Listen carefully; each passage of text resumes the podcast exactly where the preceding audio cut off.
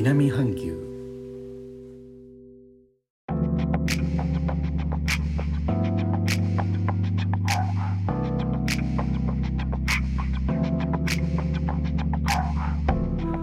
インドネシアから高野です。今日のジョクジャカルタは朝から曇ってますね。時折雨がぱらついています。私の好きな配信者さんに白沢さんという方がおられまして日本はもう花粉症の季節到来のようですね。白沢さんも花粉症で鼻の状態が悪い中で配信されておりました。白沢さんのチャンネルは概要欄にリンクを貼らせていただきますね。確かに音声配信だと音声だけですから花粉症は大きく影響しますね。YouTube みたいにテロップでというわけにはいきません。花粉症の配信者さんは多いと思いますのでどうぞお体大切にしてくださいね。インドネシア花粉症ないんですよ。私仕事がまだあった時の話ですがインドネシア例えばバリ島にお客さんがつくと花粉症の症状が和らぐという方が多かったですね。アトピーの人でも症状が和らぐということがありました。水空気湿気の多さなど関係しているのでしょうか。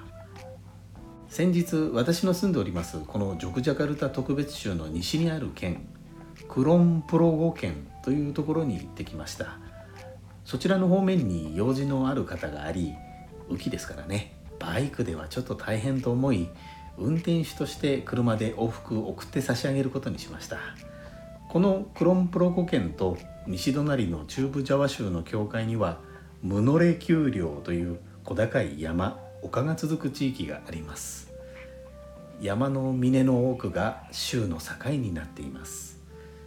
今ジョグジャカルタを含むジャワ島にある全ての州東隣のバリ島では感染症防止の観点から大規模な社会活動の制限が実施されています。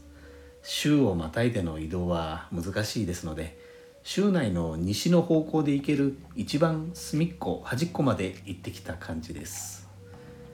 用事を済ませた方にローカルレストランでお昼をごちそうになりました。晴れ間も見えるようになって天候もまだ持っておりましたので丘陵の中の山道をさらに上がってカフェでコーヒーをいただきました。このムノレ丘陵ですが古来王族などが瞑想を行ったとされる聖なる丘陵地帯とされています。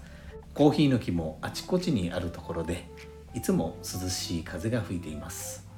感じ方が強い方がいらっしゃるとわかるようですが気の通りが良い場所のようで頭痛持ちの方がいらっしゃると和らぐこともあるようです。そうです。私の場合は涼しくてええなぐらいしか感じません。ムノレ丘陵まで車で片道1時間半ぐらいです。コーヒー好きですのでまた行こうかなと思っております。最後までお聴きいただきありがとうございます。レターコメントもお待ちしております。インドネシアから高野でした。それではインドネシア語でのご挨拶またお会いしましょう。参拝順パラリ「Thank you.